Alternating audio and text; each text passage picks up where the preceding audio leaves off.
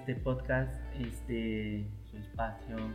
No sin antes desearles un buen día, eh, sin, sin, necesidad de que recién vaya empezando o que recién vaya acabando. Eh, independientemente de todo eso, nunca, nunca debe dejar de ser un, un buen día. Entonces, empecemos con eso. Los, el saludo del día. Pero ahora, pasemos a nuestro tema del día de hoy. El tema del día de hoy va a ser un tema un tema que a todos, a todos, a todos, a todos en algún momento hemos estado cerca de él, por no decir que lo hemos usado, porque en la actualidad estamos muy, muy, muy rodeados de tecnología. Es muy difícil que alguien eh, que esté escuchando esto no sepa de tecnología, porque si no supiera de tecnología, obviamente creo que no estuviera aquí. Eh, pero bueno, ¿a qué me refiero? Me estoy refiriendo a los pagos en línea. Algo que para muchos puede ser muy común, muy cotidiano, pero para otros es algo de miedo, es algo muy nuevo. Sin embargo, no es algo tan nuevo, es algo que, aunque parezca que no, lleva bastante tiempo buscando ser implementado o que inclusive pues en la actualidad ya, es, ya, ya fue aplicado.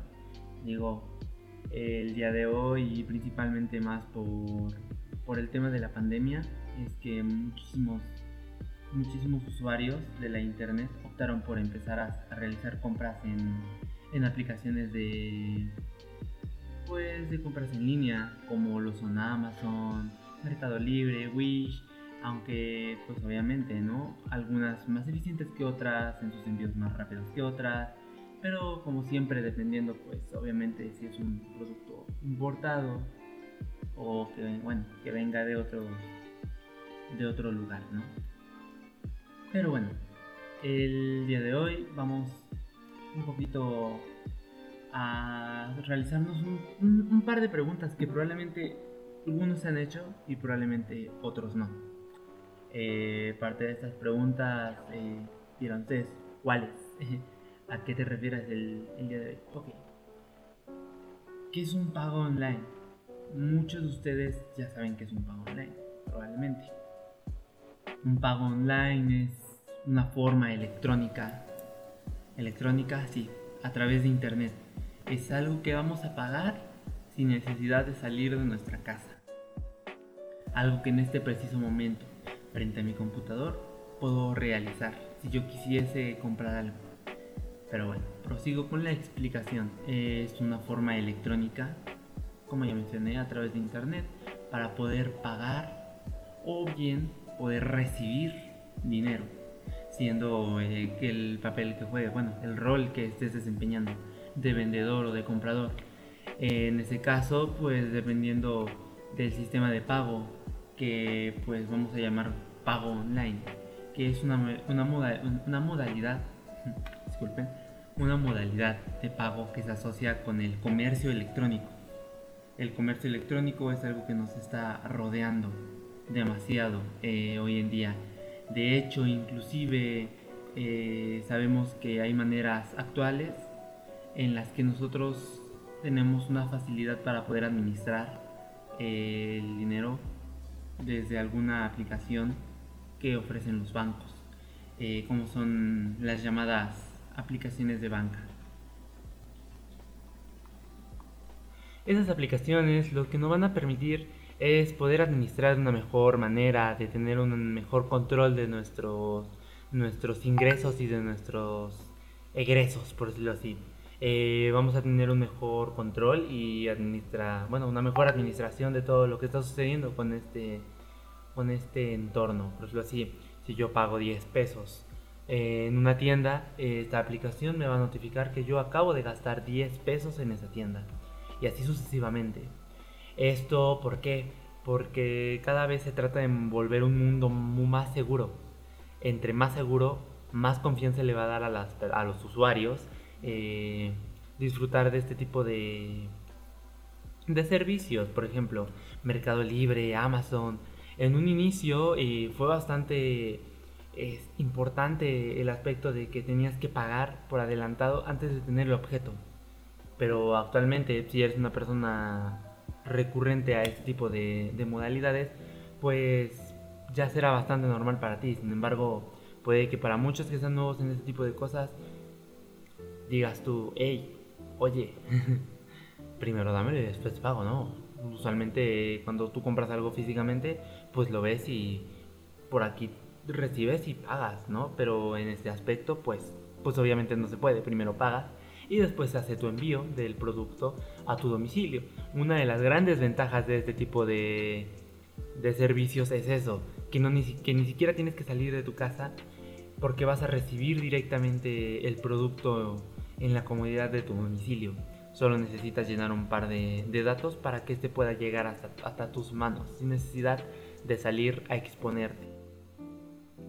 Exponerte en el sentido de que actualmente con la pandemia eh, salir a la calle es bastante, bastante peligroso porque, bueno, todos tratamos de cuidarnos, entonces eh, no, no es tan factible que estemos saliendo tantas veces. Asimismo, también es una manera de reducir un poco el nivel, el nivel de contagios, porque no hay tanto movimiento de, de, billete. El billete pasa por muchísimas manos, las monedas, el dinero en general, el dinero físico. Y al tener pagos virtuales, no hace falta el contacto directo de tanto, tanto, tanto, tanto este, tanta vuelta a este tipo de, materiales. Pero bueno, eh, aquí entra el, la parte de en qué consiste entonces el pago online. Pues bueno, eh, esto va a consistir en que en el momento en el que tú adquieras un producto, te va a dar un cargo.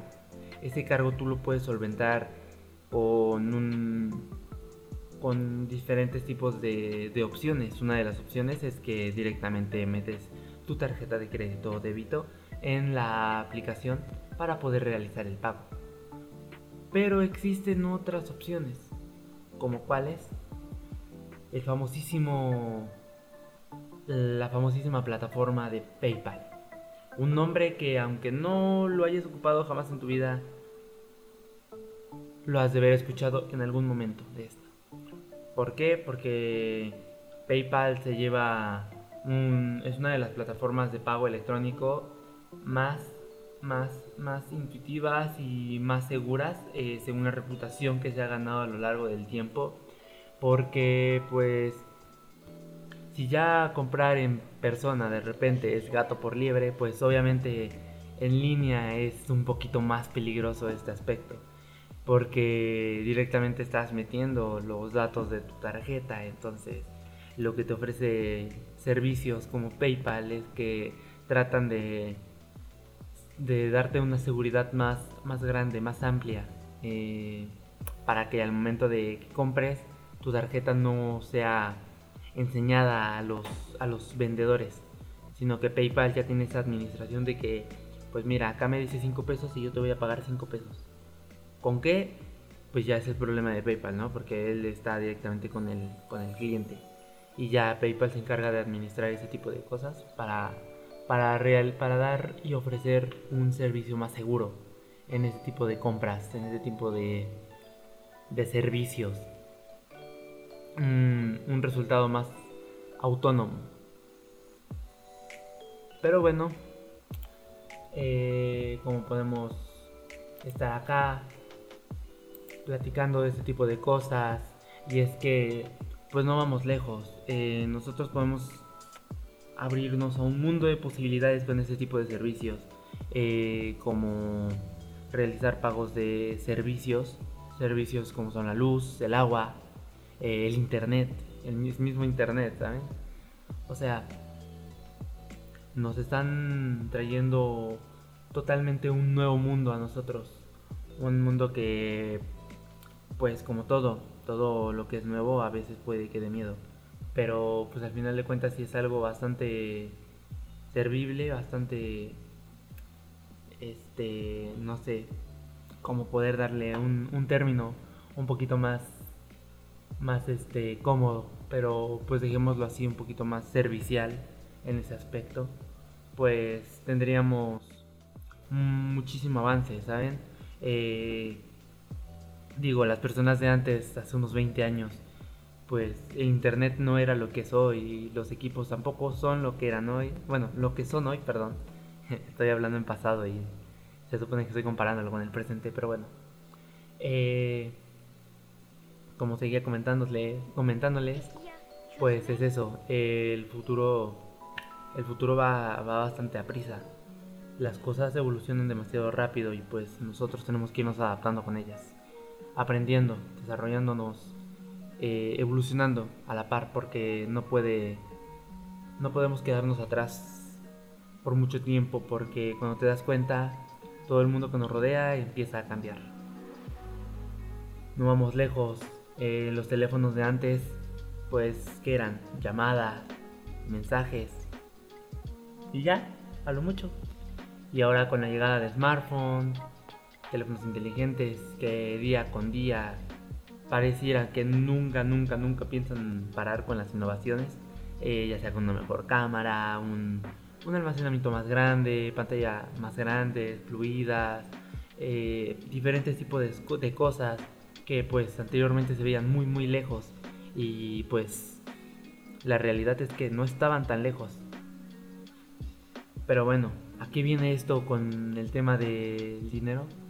Pues es que gracias al gran desarrollo que han tenido estas tecnologías como son el teléfono, es que podemos tener aplicaciones de banca que nos ayudan a administrar nuestro dinero, como ya había mencionado anteriormente, de una mejor manera. Sin, y, pero también, también cabe aclarar que ya también estos en algunas ocasiones, en algunos modelos obviamente, todavía no es tan práctico, ni tan, ni tan constante, ni tan común, perdón, ni tan común eh, ver este tipo de, de conductas en las personas, pero y en los teléfonos, porque tampoco es que todos los teléfonos vengan con esta opción. Pero hay teléfonos de alta gama, pues usualmente son los que vienen con la mayor innovación, que vienen con el famoso sensor, chip, NFC. Este dirán ustedes, ah, ¿y esto para qué me va a servir?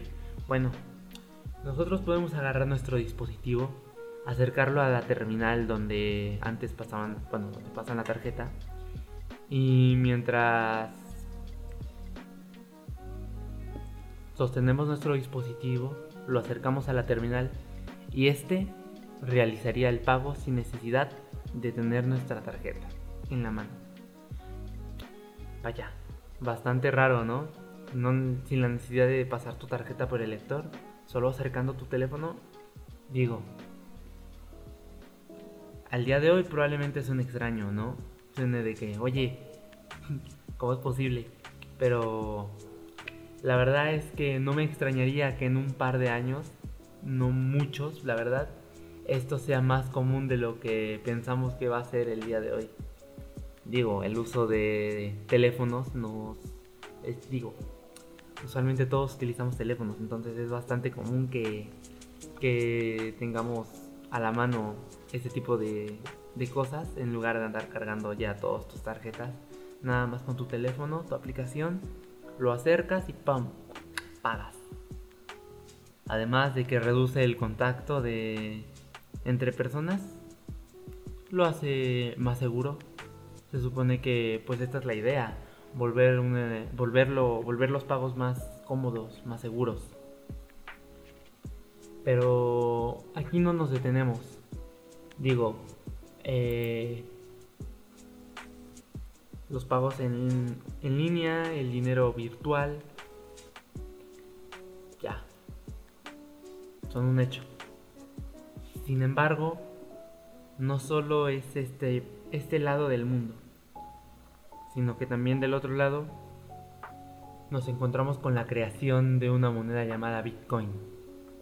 Las famosísimas Bitcoin, una moneda virtual que personas se dedican a conseguirlas, porque una Bitcoin es algo que está regado, por decirlo así, de alguna manera, en la internet, en una base de datos, la cual existen personas llamadas mineros, llamadas mineros, las cuales se encargan de buscar este, este tipo de, criptomonedas porque no es, no es una misma, sino que existen diferentes tipos de criptomonedas en este mundo virtual, las cuales tienen un diferente valor. Es como si habláramos de una moneda de a peso y un billete de a 100 es dinero, pero tiene diferente valor. En este aspecto, las Bitcoin tienen el mismo, la misma función. Son Bitcoin, sin embargo, hay de mayor valor y de menor valor. Eh, regreso a la parte de, los mineros. Estas personas, pues obviamente no, no son personas de minas eh, físicas que tengan un pico y un casco y se metan en una mina ahí a pegarle a las rocas no, claro que no. Estamos hablando del mundo virtual, ¿no? ¿Cómo va a ser eso? Yo me estoy refiriendo a que personas con ayuda de mucho, mucho, mucho, mucho poder de, procesamiento, esto gracias a, una unión de gráficas. Eh, las gráficas son unidades de procesamiento, como su nombre lo indica, de gráficos que sirven usualmente para las computadoras y esas nos ayudan al mapeo. Una disculpa por el sonido de la naturaleza que el día de hoy nos acompaña. Pero bueno, eh, como seguía comentándoles, nosotros vamos a... Bueno, no nosotros, los mineros, con ayuda de estas tarjetas gráficas, harán que un sistema de, de búsqueda, por decirlo así, empiece a, buscar, a explorar esta red, minando, por decirlo así, de alguna manera, hasta encontrar este, este, este fragmento de Bitcoin. ¿Por qué digo este fragmento? Porque un grupo de personas, no un grupo, sino bastante, bueno, bastante grandes, podemos decir una sociedad, porque eh, al día de hoy, aunque no todos estemos tan familiarizados con este tipo de, de, temas o de tecnologías, hay personas que pues están, están allá afuera dando bastante, bastante progreso con eso. Entonces, esta comunidad está explorando esta red y buscan a ver quién encuentra ese código y los que lo encuentren se reparte ese, ese código en estas personas, creando así, me parece que se llamaban bloques. Pero bueno, tampoco estamos hablando de una tecnología tan, tan, tan, tan nueva. Estamos hablando de que la famosísima Bitcoin llega en el año 2008 por una entidad conocida bajo el seudónimo de Satoshi Nakamoto, que pues la verdad es que es una identidad que actualmente a la a, a lo concreto es desconocida, no es no es este público este, este, este aspecto. Pero bueno, el Bitcoin es una moneda virtual o un medio de intercambio electrónico que sirve para adquirir productos y servicios como cualquier otra moneda. Sin embargo, esta va a ser una clave criptográfica. ¿A qué me refiero con criptográfica? Es a lo que me refería hace rato, que por eso ocupan ese tipo de equipos para minar, para encontrar el código, porque están encriptadas en el monedero virtual, los cuales descuentan o reciben pagos al adquirir este tipo de códigos, al encontrar estas monedas por la red. Sin embargo, es una moneda descentralizada, la cual no tiene una autoridad que responda a un control responsable de, del registro de movimientos y de emisión. En este aspecto estamos hablando de que el único respaldo de esta moneda son los algoritmos tecnológicos, los cuales hasta el momento, y aunque existe el riesgo, no han podido ser eh, rotos, por decirlo así, eh, penetrados. Aunque es posible encontrar una alta volatilidad de, precio en este tipo de monedas por su carácter especulativo y por movimiento de, el movimiento que fluctúa por oferta y demanda, porque como mencionaba antes, aunque la mayoría no estamos tan relacionados con este tipo de, de cosas, allá afuera hay un grupo de personas que en serio, en serio, en serio se tomaron en serio esto. vale la redundancia. Esta criptomoneda no puede ser intervenida ni en las cuentas pueden ser congeladas. Bastante diferente a lo que a lo que son los, los bancos, ¿no? Que de repente la cuenta puede ser intervenida o te las congelan. Acá este tipo de, de cuentas no, porque están encriptadas. Entonces tienen un alto nivel de, de, seguridad, bastante, bastante bueno. De hecho, anteriormente me encontraba escuchando que hubo una persona que tenía un montón de Bitcoin, tenía un, una cantidad extraordinaria eh, de dinero en, esa, en su cuenta, sin embargo había perdido la contraseña y estaba buscando quien le ayudara para poder encontrar este para poder hackear su propia cuenta irónico no y al que lograra ayudarle le iba a dar un porcentaje de, la cantidad de dinero que tenía en esa cuenta. Sin embargo, es, un, es una muy alta seguridad lo que tiene esto y solo te permite un par de intentos. Y si fracasas todos estos intentos, perderías la cuenta permanentemente, perdiendo todo el dinero que pues has generado. Y pues bueno, imagínense, si fuese yo esa persona estaría bastante, bastante molesta conmigo mismo. Pero bueno, yo también soy una persona que olvida todo el tiempo sus contraseñas. Pero digo, si yo supiese que voy a manejar algo tan importante, creo que me tomaría la molestia de siquiera anotarlo en un papelito. Bitcoin es un medio con el cual vamos a poder realizar un intercambio entre usuarios para obtener una, clave criptográfica, la cual eh, en el sistema que estamos manejando nos va a permitir controlar una cantidad de, para poder comprar y aumentar la cantidad de, de la cuenta quien vende. Esto, esto para tener en cuenta que la moneda y la clave asociada al código criptográfico van a ser verificadas para su ejecución. O sea, a pesar de que no tienen ese gran abierto, por decirlo así, cabe, cabe aclarar que esto es una red, por decirlo así, como una telaraña. Tiene que estar unida entre todos. Todos, todos, todos los que están minando forman parte de los de, Bitcoin. Eh, todos, los que crean estos cubos, estos bloques, eh, se crean a base de toda la información que ha estado circulando en esta red. Ah, bastante, bastante, bastante bueno. Este decir que a pesar de que este, este bloque conserve o bueno tenga toda la información, tiene un código encriptado que según el mensaje que tenga, por decirlo así, solo la persona que lo creó va a saber qué dice. O la persona a la que le des el código. Porque se va generando eh, de una manera especial. Es como, por decirlo de alguna manera, eh, algo que eleva aún más esta, esta seguridad.